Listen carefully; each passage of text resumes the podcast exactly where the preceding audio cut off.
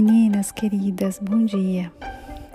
Estamos chegando quase no nosso finalmente do livro de Provérbios. Hoje nós estamos no capítulo 30. E eu vou gravar, fazer duas gravações, porque eu quero falar bem rapidamente, tá? Sobre o, o capítulo 30 e 31 que a gente vai ver amanhã. E depois eu gravo, faço uma outra gravação falando é, dos versículos que a gente vai tratar aqui. Antes de qualquer coisa, eu quero te pedir, não tente ouvir o áudio do capítulo 30 e 31 sem antes você ler os capítulos, né? Hoje você vai ler o 30 e amanhã você vai ler o 31 para a gente finalizar. Mas primeiro leia mesmo e depois você ouve a gravação para que você possa ter maior clareza sobre aquilo que a gente vai tratar.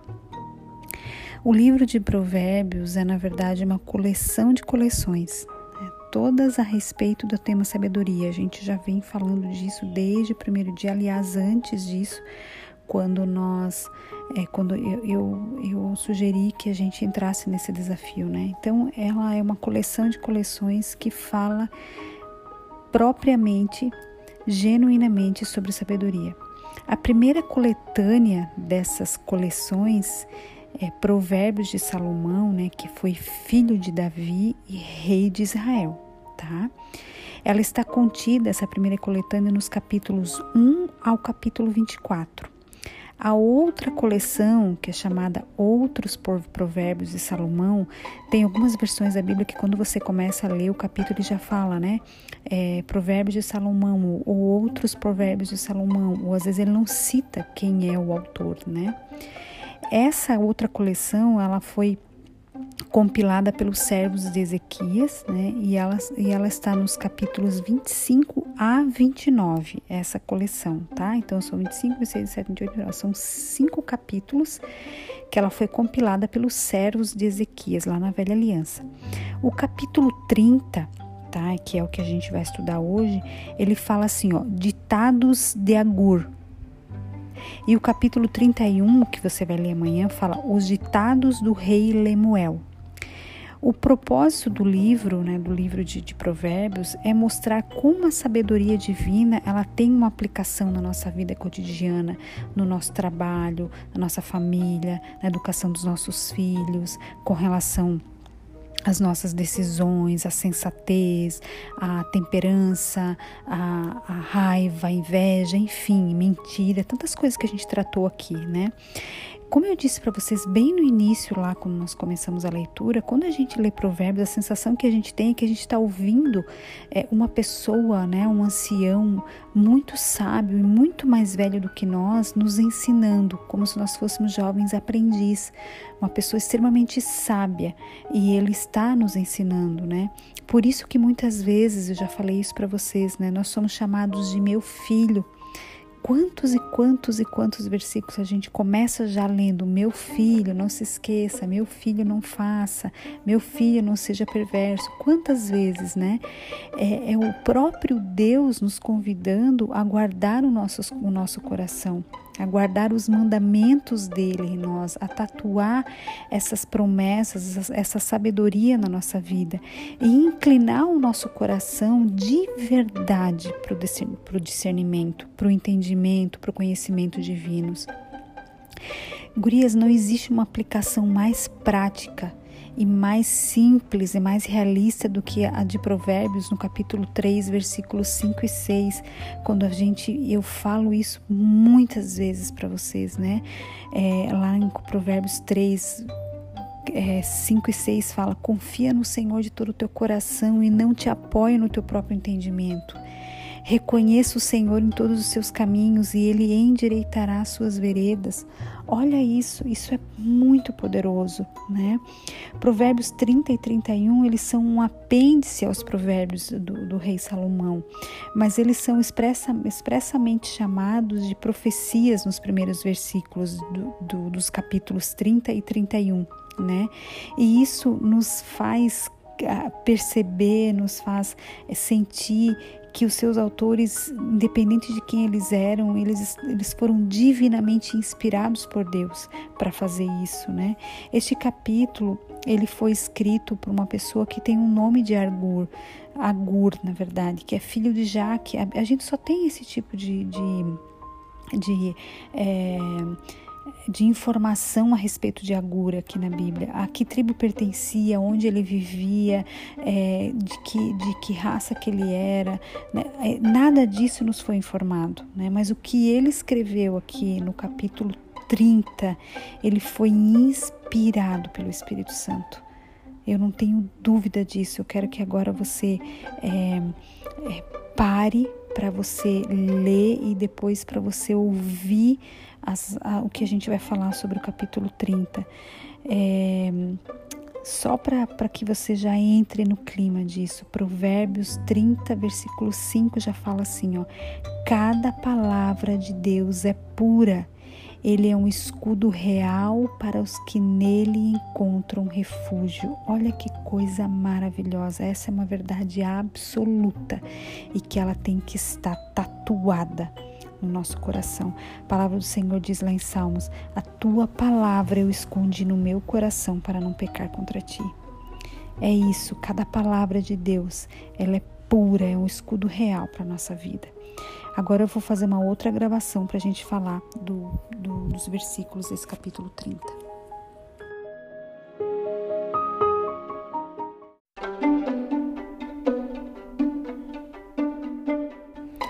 Vamos lá, meninas. Mais uma vez, bom dia, boa quinta-feira para você. A gente vai é, agora falar um pouquinho, meditar um pouquinho em Provérbios capítulo 30. Versículos 7 a 9, ele está fazendo aqui uma confissão de fé, tá? Olha os versículos 7 a 9, o que, que ele fala. Ó oh Deus, eu te peço dois favores, concede-os antes que eu morra. Primeiro, ajude-me a ficar longe da falsidade e da mentira. Olha que coisa linda. Pedi isso a Deus. Segundo, não me des nem pobreza nem riqueza. Dá-me apenas o que for necessário, pois se eu ficar rico, pode ser que te negue e diga: Quem é o Senhor? E se eu for pobre demais, pode ser que roube e com isso desonre o nome do meu Deus. Aqui é uma confissão de fé que ele está fazendo. Ele está dizendo: Senhor, toma conta de mim, ajuda-me a ficar longe da falsidade, da mentira, me dê o necessário para que eu possa saber como administrar tudo isso na minha vida. Olha o versículo 10 ele está falando aqui claramente para que a gente não prejudique alguém que, que trabalha conosco, que trabalha para nós. Não fale mal do servo, seu senhor. Do contrário, o servo o amaldiçoará e você sofrerá as consequências. Aqui ele está falando para que a gente não fale mal de outra pessoa, para que a gente não fale mal, sobretudo, de pessoas que trabalham conosco, que se relacionam profissionalmente conosco. Então, querida, que a gente tenha isso claro nesse final de, de, de leitura de Provérbios, para que a gente definitivamente pare de falar mal do outro, para que a gente tire isso da nossa vida, sabe? Viva a sua vida da melhor forma que você pode viver. Se você puder ajudar o outro, contribuir com o outro de qualquer maneira, faça, mas não fale mal do outro versículos 11 ao 14 e o 17, ele está falando aqui de, de gerações ímpias, né? E de filhos irreverentes e desobedientes. Olha o que ele fala no versículo 11: Alguns amaldiçoam o pai e são ingratos com a mãe. Consideram-se puros, mas são imundos e nunca foram lavados. Olha, isso é forte, né? Olhem ao redor com orgulho e lançam olhares de desprezo. Seus dentes são como espadas e suas presas como facas.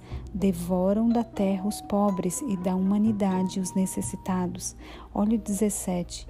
O olho de quem zomba do pai e despreza as instruções da mãe será arrancado pelos corvos do vale e devorado pelos abutres. Sangue de Jesus tem poder. Meu Deus do céu, me livre desse negócio aqui, Senhor.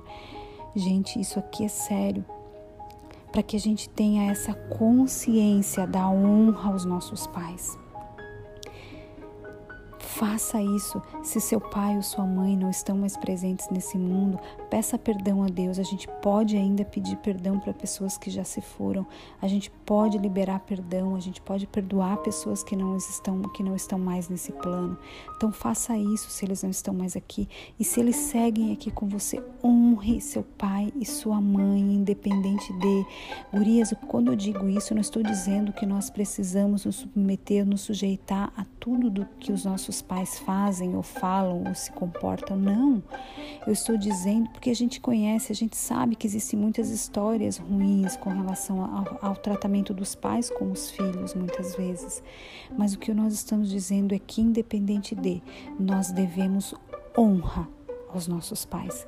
Nós devemos ser reverentes, ser obedientes a eles. Nós precisamos honrá-los com ações, com comportamento e com fala.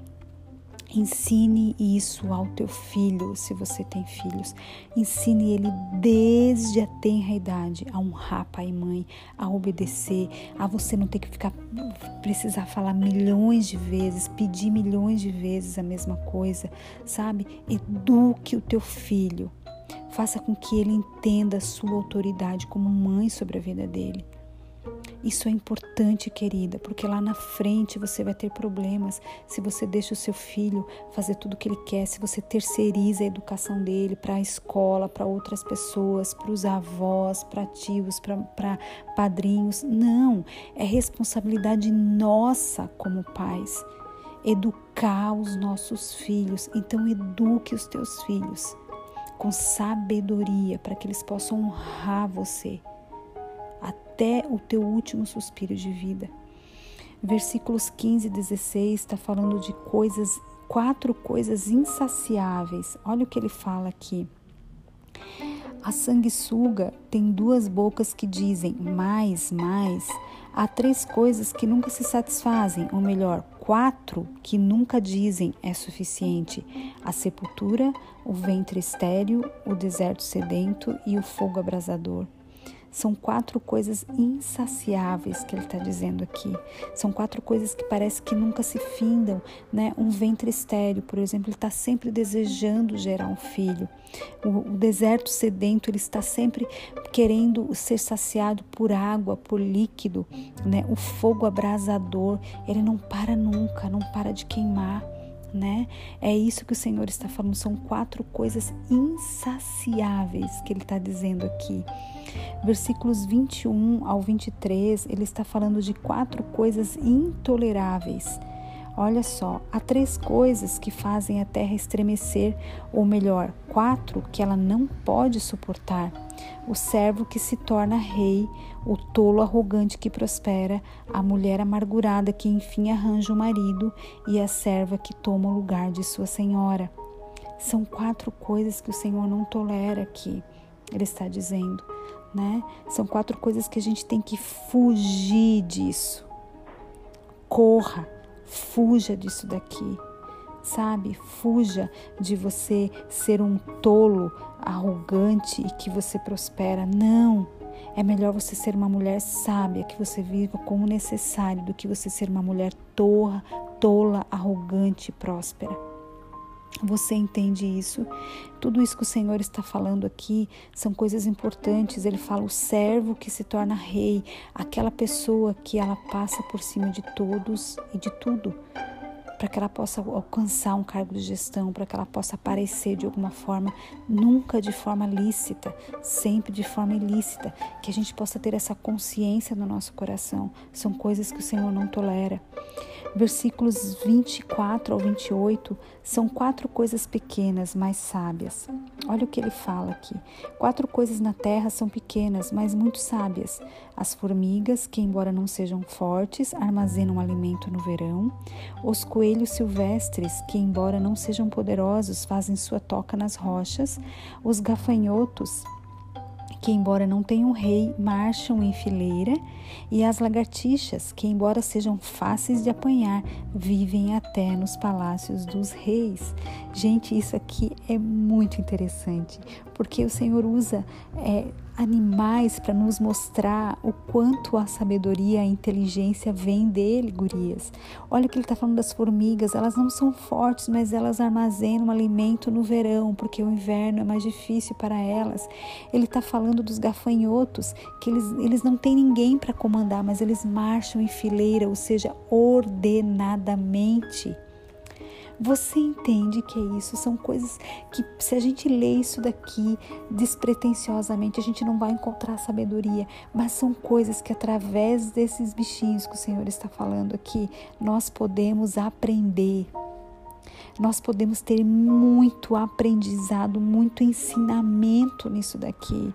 Quando ele está falando que os coelhos silvestres, que embora não sejam poderosos, fazem sua toca nas rochas, ou seja, ele faz porque ele acredita nele.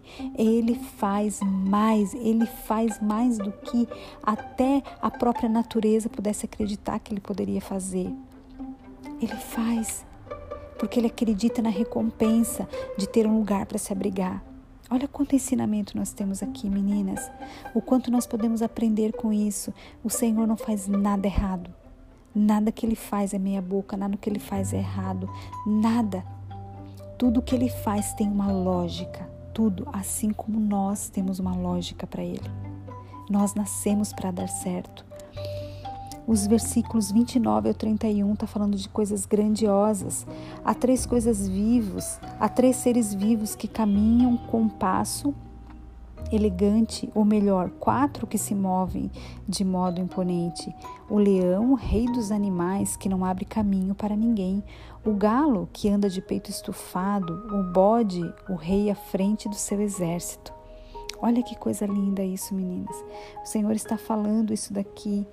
É, são, são coisas, são é, mais, mais ensinamento para nós aqui, né? Que são, que são animais que caminham de forma elegante, que não têm medo de brilhar, que sabem o quanto são poderosos.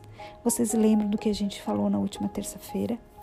Gente, vocês já, vocês já olharam um bode? Que, que um bode tem de bonito? O bode não tem nada de bonito, mas o bode é elegante, o bode sabe o lugar dele. E onde ele está, ele aparece. Ele faz de tudo para aparecer, porque ele sabe o lugar dele. Ele sabe que o que ele faz, só ele pode fazer. A vaca não pode fazer, o cavalo não pode fazer, o boizinho não pode fazer, o pôneizinho não pode fazer. Não, é o tal do bode que tem que fazer esse negócio. Já viram um galo? Um galo andando, gurias. Gente do céu. Você olha para um galo, você fala assim: esse galo metido, vice. Olhe. Mas ele sabe que ele pode brilhar. Ele sabe. Ele sabe que ele foi feito para aquilo. A identidade dele é aquilo. Se um bode quiser voar, eu quero ser uma águia. Não dá, meu filho, para tu voar. Tu não foi feito para isso, criatura. Você entende quando a gente assume a nossa identidade em Cristo? Aqui nós temos exemplo de animais fazendo isso. O 32 e 33, o 32 e 33 está falando de tolice, orgulho e ira. Aqui, cadê o 32? Se você agiu como tolo e foi orgulhoso ou tramou o mal, tape a boca em sinal de vergonha. Como bater o leite produz manteiga e um soco no nariz o faz sangrar, provocar a ira resulta em brigas. Aqui o Senhor mais uma vez está falando para gente sobre a tolice, sobre o orgulho, sobre a ira, sobre brigas. Quantas e quantas vezes a gente já falou disso aqui, né?